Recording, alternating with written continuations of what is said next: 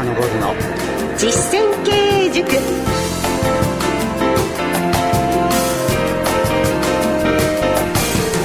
ご機嫌いかがですか？小山昇の実践経営塾進行の小野恵子です。そしてこの番組の塾長ご紹介いたしましょう。小山昇さんです。よろしくお願いいたします。小山よろしくお願いします。お願いいたします。え小山さんは株式会社武蔵野代表取締役社長でいらっしゃいまして経営コンサルティングの神様として経営者や企業向けに全国で数多くの講演そして執筆活動をされていらっしゃいます。今年もいっぱい本を書かれるそうですね。もしかしたら5冊。すごい。でも全部読ませていただければ会社がうまくいくかもしれない。頑張ります。楽しみにしております、はい、さてこの番組もですねあのリスナーの皆様から、えー、メールその他でいろいろなご意見やご質問お寄せいただいております。本当にたくさんありがとうございます。その中からまず1通ご紹介したいと思うんですがペンネームラクロスさん男性の方からいただきました。小さな会社の社長になった時人脈の大切さを感じました。小山さんはこれから社長になる人に人脈の面でどんなアドバイスをされていますか？よろしくお願いします。というご質問なんですが。親の人脈はですね使いません。そこでねどうしたかというと私の場合はですね2つ。はい。ね今までお世話になった方にね誰かこういう方いませんかってお願いするあはい。ね言わないとダメだから。誰かね小山のためにお客さんをとかこういう人を紹介してくれるかって言わないと絶対にない。そんなおせっかいな人いないに決まってんですよ。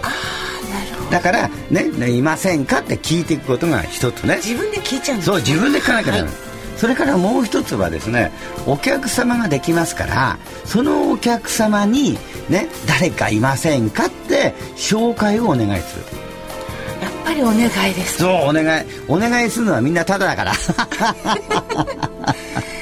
はい。はい。じゃあやっぱり待っていて人脈は広がるものではない。じゃあ勇気がいりますね。勇気がね小さな勇気、えー、そうです。わかりました。お願いをするということですね。ラクロスさんありがとうございます。ぜひこの方法をお使いになってみてくださいそこで今日はこのように皆様からお寄せいただいたご質問にお答えしながら番組を進めていきたいと思います。いつもとちょっと趣向を変えてまいります。小山さんは本当に経験豊かでいらっしゃいますからぜひ皆さんからの質問にたくさんお答えお願いいたします。はい、はい、小山昇の実践経営塾。この番組は株式会社武蔵野の提供でお送りします株式会社武蔵野は全国の中小企業が最短距離で業績を伸ばすお手伝いをいたします。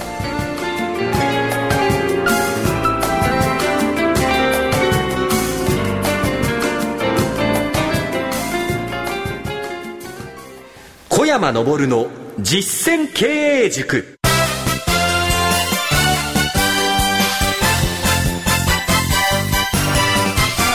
株式会社武蔵野代表取締役社長の小山昇さんとお送りしております。さてこの小山昇の実践経営塾では経営者をサポートするお話特に中小企業の経営者の皆様に役に立てていただけるお話をお送りしておりますが今日はリスナーの方々からいただいたご質問ご意見などにお答えしてまいりたいと思いますもうすでにオープニングで1つご紹介したんですが、えー、続いての方はペンネームカズズさんからのメールをご紹介いたしましょうはじめまして、私はポッドキャストで聞いています。現在、私のもとには15人ほどの社員、パートさんがいます。私はお酒を一滴も飲めない上司です。今後他の社員、パートさんと親睦を深めるにはどのようにしたらいいですか？ご意見お願いいたします。ということです。はい、えー、カズさんがアレルギーがあって、はい、お酒が飲めないのか、はい、飲みたくないで飲めない この2つあるんですが、はい、アレルギーの場合はどうするかというと、まあ、食事ですね。時に、はい、そしてですね自分飲めないけれどもビールはでコップについで飲むふりぐらいしないとね、ええ、しらけちゃうから。飲めないのと飲まないのは違うんですよね。はい、私ども会社に今伊藤っていうねこれがですねお酒飲めなかった。今はで大ジョッキ3倍ぐらい平気ですよ。ええー、慣れもあるんですね。慣れです慣れ。えーえー、ですから迷惑かけるのは困るけども全く上司が飲めないとですねそういう気がないと下の人しらけますから。はい。はい。体質的に飲めない時はもう飲むふりでももういいから付き合ってそうですとわかりました。はい ということです。ぜひ頑張ってみてください。最近ノンアルコールビールなんていうのもありますからそれでもいい。いいですね。はい、あ、じゃあぜひそれでお付き合いをということですね。はい、ご質問ありがとうございました。では続いての方、ツイッターでいただいておりますが、その一つをまずご紹介しましょう。高畑さんとお読みしてよろしいんでしょうか。えー、高畑と申します。キャンペーンは売るためではないというのは分かりましたが、なぜそれが顧客の囲い込みにつながるのですか？という書き込みだったんですが、これあの、小山さんはキャンペーンというのは売るためにやるのではないと日頃おっしゃってるんですよね。そうです。これすごい不思議な気がするんですが。私どもの会社のお客さんは出す気なんですね。ええ、今、小野さんが使っていただいてますよね。はい。新しい商品売り込まれたら、ええ、どうします？使ってるのがあれば断りますよね。そうですね、それでそこが大切なの。そうすると、ええ、断られたらば、今の商品がずっと続くじゃないですか。ね？だから、断ってもらうことが大切だ。断ってもらうことが、小野さんがダスキンの解約をしなくなるということが一番大変なこと。いや、そうです。確かに新しいものを突きつけられると、いや、今のがいいと思いますもん。あ、そういういうことが一番なのね。二番目は、知ってもらうためなの。はい。お客様にね。で、三番目の目的が買ってもらうため。これ一番最後なの。ところが多くの会社は、この3番が1番に来るから、売ることが目的になってるから、みんなやらないです。今のお客様を守るためにやるのが、これがキャンペーンなんです。キャンペーンってどうしても新しい新規顧客開拓のイメージがありますが、それは3番目の目的です。はい。なるほど。また新しい切り口を伺いました。確かにキャンペーンは売るためではないと、今のお客様をつなげるためが第一。ということでした。いかがでしょうか？高畑さん。そしてもう一方、山崎さんという方からもいただきました。えー、貴重なお話をいつもありがとうございます。質問をさせていただきます。環境整備を継続させる仕組みはございますか？という質問なんですが、あの、この番組の最初に環境整備というのは、小山さんの教えの一つで、職場をきれいにして整えることというお話いっぱいお送りしました。これに関して、継続させる仕組みは？というご質問です。それは、お金で釣るしかないです。え、お金？ですか？武蔵野そうしてるんですよ。えー、まず、環境整備やる。それで、定期的に、はい、えー、4週間に一度チェックをで、で、点数をつける。で、まあ、120点満点なんですが、3回の合計が360点。350点以上になると、食事券が、その組織の人たち全員2000円もらえるんです。え、すごい。ですからみんな、その2000円が欲しいから、頑張るじゃないですか。ええ。それでいいんです。動機は不純でいいんですよ。えー、よくあの小山さんその動機は不純でっておっしゃいますよね。でもその動機でやるんですね。そう、えー、私なんかもやってますから不純な動機で。で大切なことは結果が清ければいいんです。あ動機は不純でも。結果が清ければいいんです。わかりましたでは点数をつけてそして評価をして続けていくということですね。でも360点満点の350点って結構満点に近いですね。皆さんなさってます？はい、大丈夫です。お金かかってるから。さて、最後にもう一つ、今度はメールをご紹介いたしましょう。たまごさんという男性の方からいただきました。地方都市にお店を出すとき、土地の人や地元商店に気に入られるかが気になります。何かご経験豊かなアドバイスがございましたらお願いしますというご質問です。一番大切なのはそこのですね歴史っていうのが一番大切なんですね、はい、同じ東京でもですね立川市と八王子市っていうのは電車で10分なんですけれども、ええ、経済圏全く違うんです。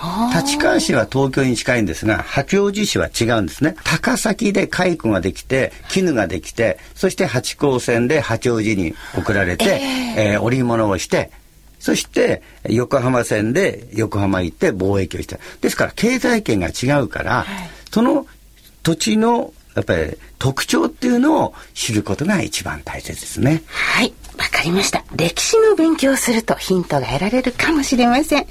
さて、皆様からお寄せいただいたご質問に答えてまいりました。この他にもたくさんいただいております。本当にありがとうございます。また、番組の中で、えー、ご紹介する機会を見つけて、どんどん取り上げていきたいと思います。ありがとうございました。小山昇の実践経営塾。それでは、小山さん、今日の一言をお願いします。はい。私はあの、失敗が人よりもたくさん多いので、どんどん質問来てください。まあ、器用さよりも、ドロドロ系の質問の方が得意ですから。わかりました。はい、失敗が人より多い。だからこそ、質問はどんどん。はい。ドロドロ系は特に。そうです。ということですね。はい。ありがとうございました。ここでこの番組をお聞きの皆様にお知らせです。小山さんが経営する株式会社武蔵野の現地見学会。9年間で延べ7400人以上も参加したという人気のプログラムをご紹介します。この現地見学会では、小山さんが強い会社の作り方について講演を行うほか、株式会社武蔵野本社や営業所をご案内します。現場の見学を通して小山さんが実践されている儲かる仕組みを直接学ぶことができるんです。さらに、ご参加いただいた経営者の皆様には、懇親会の席で小山さんとお食事をしながら交流できるという充実のプログラム内容です。この見学会は月に2回ほど開催されています。参加をご希望の方は、株式会社武蔵野のホームページをご確認の上、お申し込みください。お電話でのお問い合わせは、042-383-6340 042-383-6340また、メールの場合は、k-support アットマーク、武蔵野 .jp までお願いいたします。ラジオでお聞きの小山さんの経営ノウハウを直に学べるチャンスですから、皆さんぜひチェックしてみてください。以上、お知らせでした。えー、皆様の質問、小山さんがお答えされてるのを聞いてると、本当にいつも、えー、っていう切り口ですよね。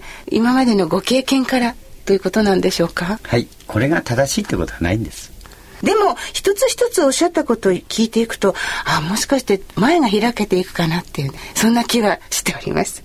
番組では、できるだけ皆様の疑問やお悩みを解決したいと思っています。ぜひ、これからもお寄せください。メールは番組ホームページ右下にご意見お問い合わせというボタンがありますので、こちらをクリックしてメールフォームを利用してお送りください。番組のホームページは、ラジオ日経トップページの番組一覧から進んでいただけます。また、番組のツイッターもございます。アルファベットの小文字で、小山ラジオ。ぜひフォローしてください。さて、来週は資金運用、財務をテーマにお送りしてまいります。株式会社武蔵野代表取締役社長小山昇さんとお送りしてまいりましたではこの辺りで失礼いたしましょう。ありがとうございました。ありがとうございます。お相手は小野恵子でした。